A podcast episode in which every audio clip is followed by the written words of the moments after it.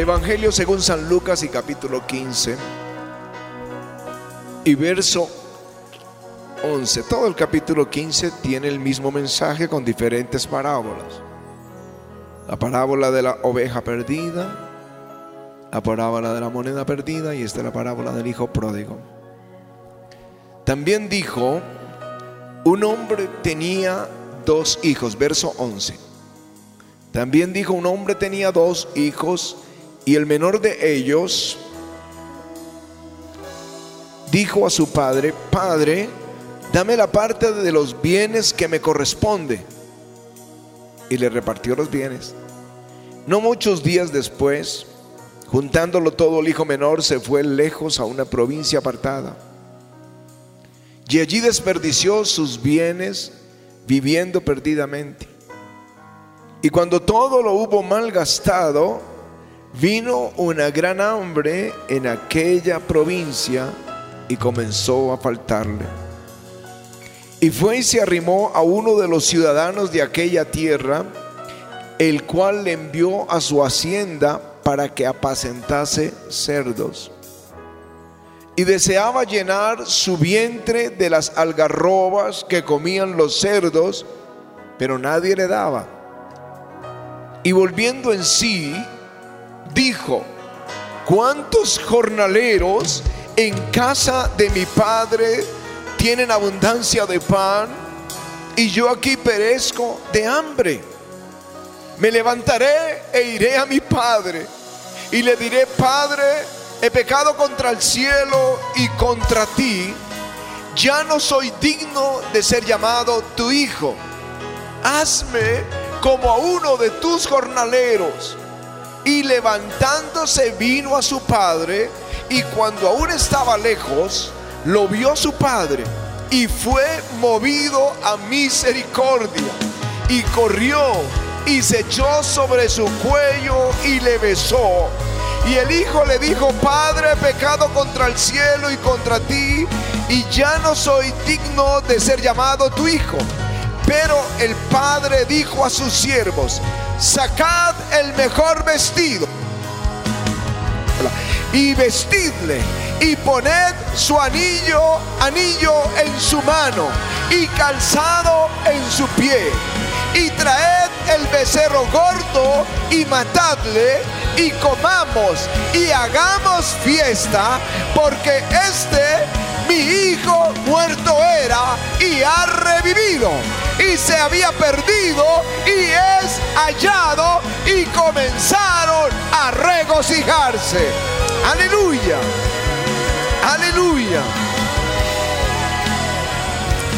Y su hijo mayor, y su hijo mayor llegó, eh, perdón, estaba en el campo y cuando vino y llegó cerca de la casa, oyó la música y las danzas. Y llamando a uno de los criados le preguntó qué era aquello.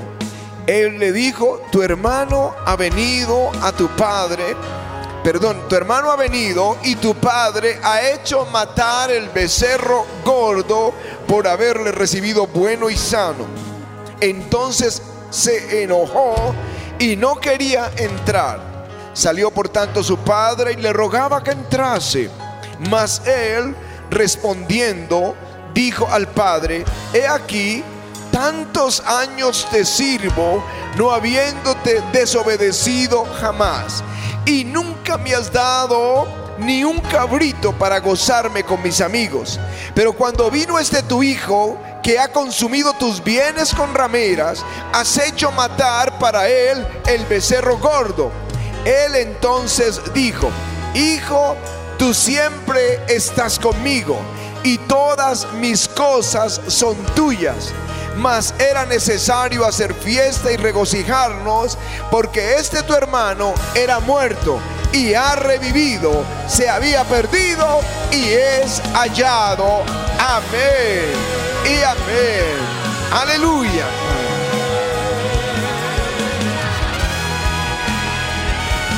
Aleluya. Gracias Señor, gracias, gracias. Aleluya. Hace unos años todavía no había aviones. Y los viajes eran por barco desde Europa a América. Y tardaban tres meses en el recorrido. Y un hombre vendió todo lo que tenía para comprar el pasaje y llegar a América. Todo lo que tenía. Y subió al barco y llevaba solo una bolsa con galletas y queso para tratar de sobrevivir en el recorrido. Y cada vez que llamaban a la cena, este hombre se encerraba en su camerino y sacaba una porción de queso y una galleta y ese era su alimento hasta que se acabó. Pero hubo un momento en que tenía tanta hambre que no aguantó y vino al capitán y le dijo, capitán, necesito que me dé una oportunidad en el barco, un empleo, un trabajo, porque me estoy muriendo de hambre. Todo lo que tenía era para comprar el pasaje pero no tengo cómo comer. Cada vez que ustedes llaman a esos grandes buffets y veo todos esos alimentos y la gente pasando y comiendo todo el día, yo tengo que ir a mi camerino a comer queso y galletas, pero se me acabaron. Y el capitán le dijo, muéstrame el tiquete. Y cuando lo vio dijo, ¿no leíste la letra pequeña? ¿No leíste que todo estaba incluido? que tenías derecho a toda la comida y a todos los servicios de este barco. Aleluya. Todo incluido, todo incluido.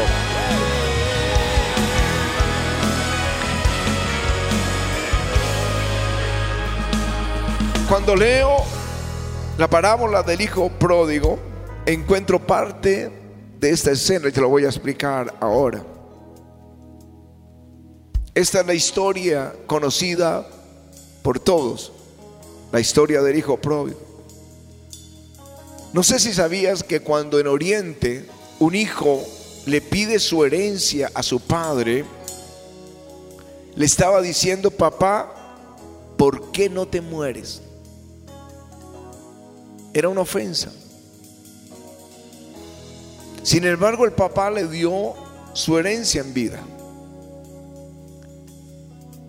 Y él salió a una aldea lejana, gastó todo lo que tenía. ¿Y cómo terminó?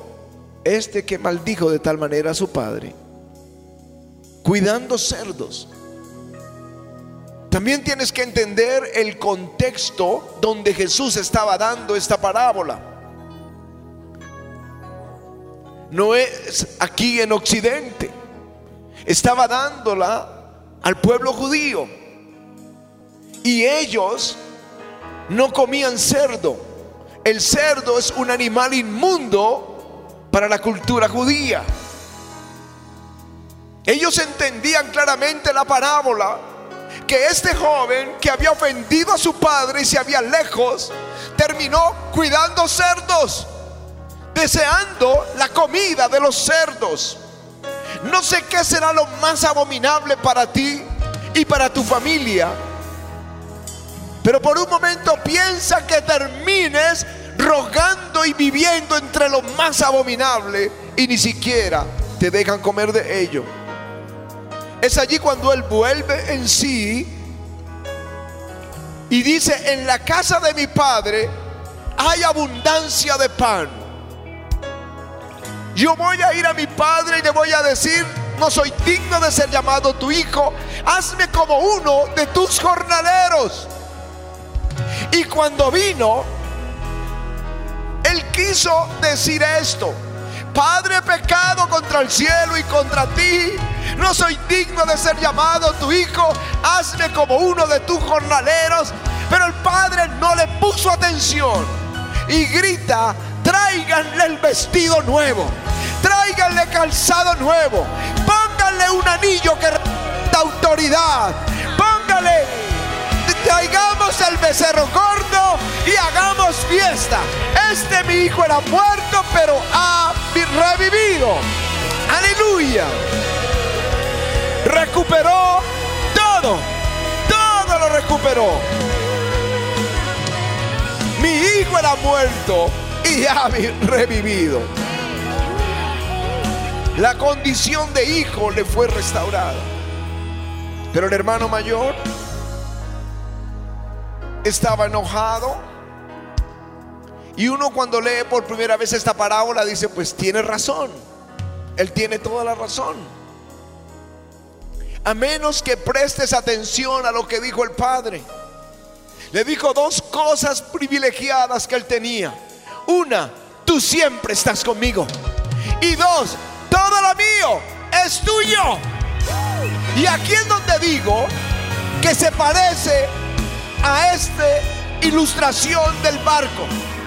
Muchos no saben que todo lo del Padre es de los hijos de Dios. Que todo es nuestro y Él está siempre con nosotros. Aleluya.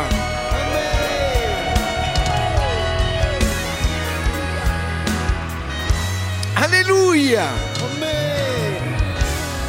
Y yo vine a decirle a la iglesia, más por las algarrobas de los cerdos.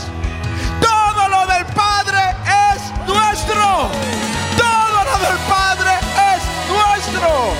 Todo lo del Padre es nuestro.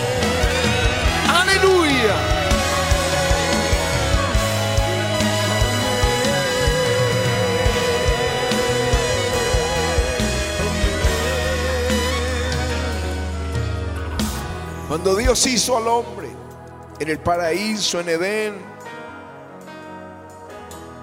Dios le dio vida eterna. Nunca iba a morir. Aún en el huerto había un árbol que es el árbol de la vida. Es decir, Jesús no iba a morir. Nunca. Tenía abundancia ese huerto tenía todos los árboles dando fruto. La tierra era bendita, producía el ciento por uno. El hombre tenía autoridad sobre toda la creación, era todo para él. Era el mayordomo. Y tenía algo singular, amistad con Dios. Porque Dios nos hizo para que fuéramos sus amigos. Dios nos hizo para que tuviéramos comunión con Él.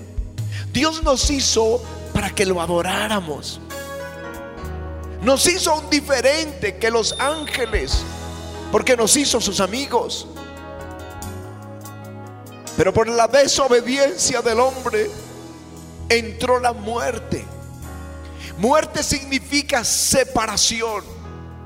Si has llevado un familiar a la tumba, entiendes lo que es la muerte, lo que es la separación. Alguien que se va y no vuelves a ver, a menos que estés en Cristo y el que se vaya también lo esté. Eso es separación, eso es muerte. Pero en este caso, la muerte era separación con Dios.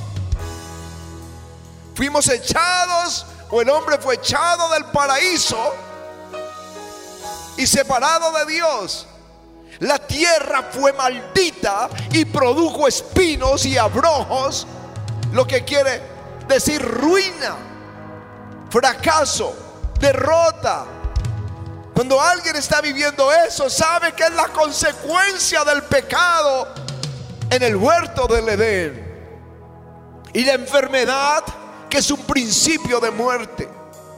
Esclavitud, porque la autoridad que teníamos se la dimos a la serpiente antigua, es decir, a Satanás. Y se cerró la puerta.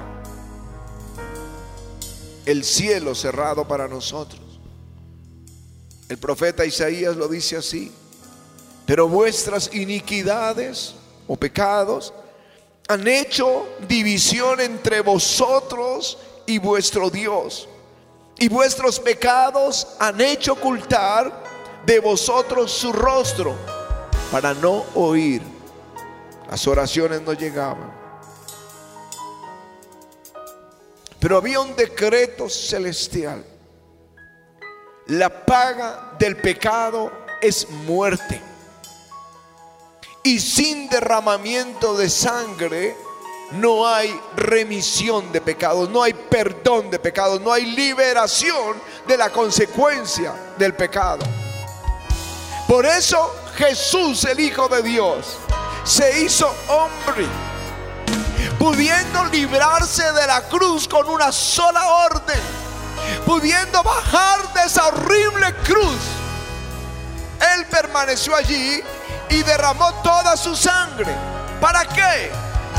Dice la escritura, por medio de él, reconciliar consigo todas las cosas, así las que están en la tierra como las que están en el cielo, haciendo la paz mediante la sangre de su cruz.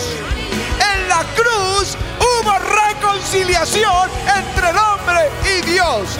El cielo se volvió a abrir. Aleluya. Eso el valor de esta Semana Santa. Recordar, en la cruz dos mil años atrás se abrió el camino de la reconciliación. Por esto Jesús dijo, yo soy el camino, la verdad y la vida, y ninguno viene al Padre sino por mí. Aleluya, aleluya. Lo recobramos todo Y ahora, ahora tienes que leer la letra pequeña de tu tiquete, de tu pasaje. Todo está incluido. Perdón de pecados está incluido. Otra vez tenemos vida eterna. Otra vez, ahora somos libres de la maldición, libres de la ruina, sanos del cuerpo. Aleluya libres del opresor, bendición hay sobre nosotros. Déjenme decirles que hay bodegas enteras de bendición para su pueblo, preparadas para nosotros. Cosa que ojo no vio, ni oído oyó, ni ha subido al corazón del hombre, son las que Dios ha preparado para los que le aman. Aleluya.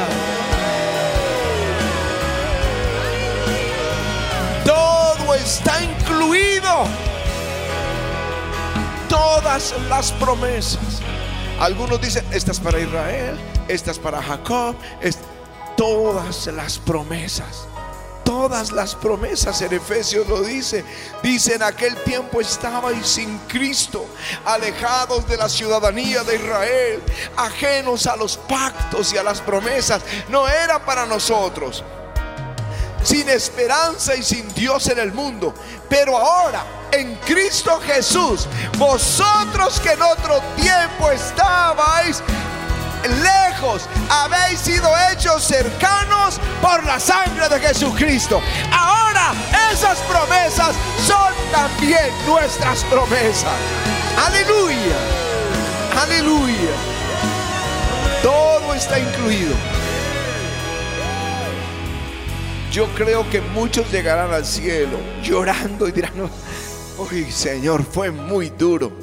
Y el Señor te dirá, ¿no leíste la letra menuda? ¿No leíste que todas las promesas son nuestras? Y que estaban establecidas ahora sobre un mejor pacto. ¿No pusiste atención a la letra menuda? Que tú ya puedes venir a la presencia del Señor libremente. Como dicen Hebreos, así que hermanos, teniendo libertad para entrar en el lugar santísimo por la sangre de Jesucristo. Y luego dice, acerquémonos con corazón sincero en plena certidumbre de fe, con certeza, con seguridad, con confianza, purificados los corazones de mala conciencia y lavados los cuerpos con agua pura.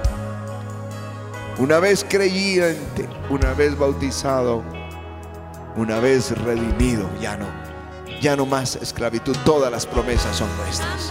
Todas las promesas son nuestras. Aleluya. Otra vez se abre el camino para tener amistad con Dios.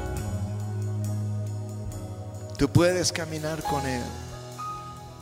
Yo no sé si has leído con juicio la, escritura, pero notarás que Dios siempre, Él ha querido caminar con el hombre.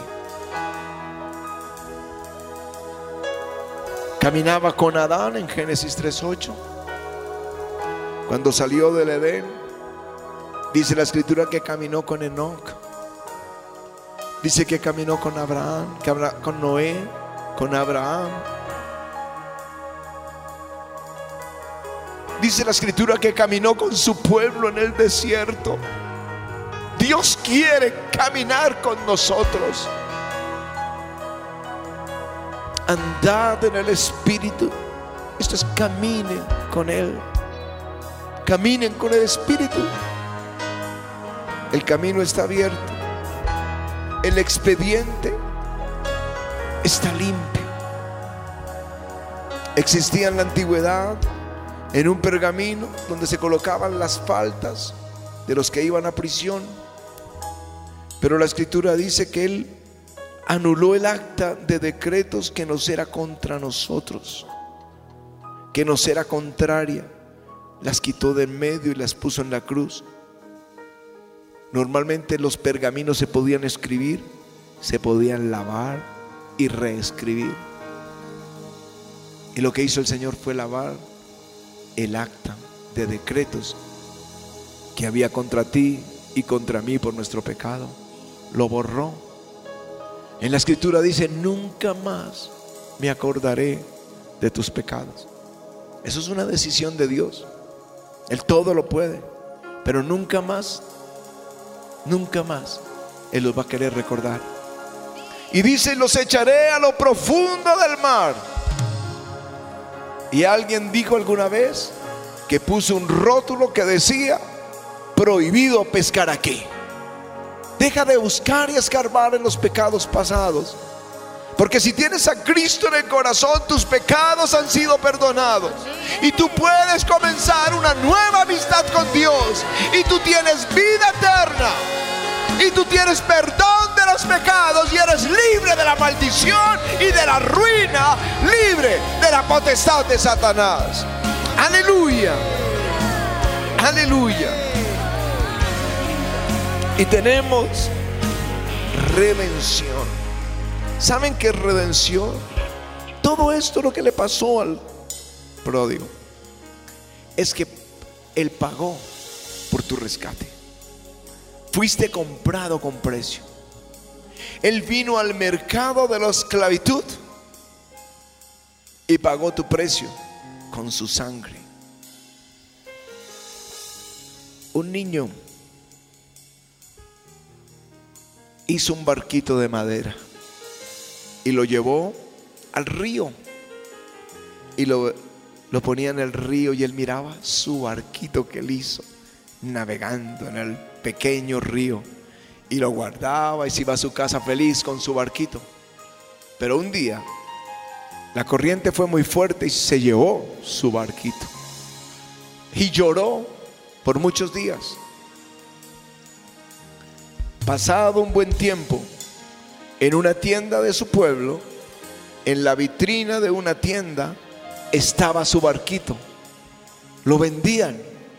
Así que se puso a trabajar muy fuerte y ahorrar cada centavo hasta completar el dinero. Y vino a la tienda y compró su barquito. Y el niño abrazó su barco y le dijo, ahora eres doblemente mío. Primero porque yo te hice y segundo porque yo te compré. Y eso es lo que Jesús te dice hoy. Ahora eres doblemente mío. Primero porque yo te hice y segundo porque yo te compré. Yo te hice, yo te compré. Yo pagué el precio y te doy la condición de hijo. Aleluya.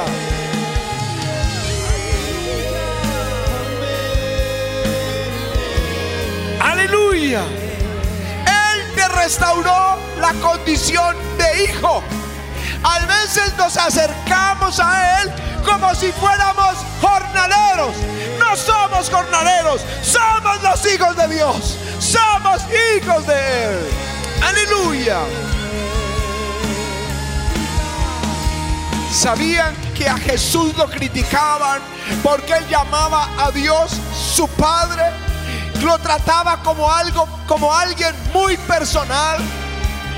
Bueno, el día que él murió y derramó su sangre y resucitó, le dijo a la María, a la Magdalena, le dijo, ve a mis hermanos, dile que subo a mi Padre y a vuestro Padre, a mi Dios y a vuestro Dios. Él es nuestro Padre. Él es nuestro Padre y nos restituyó todo lo que perdimos.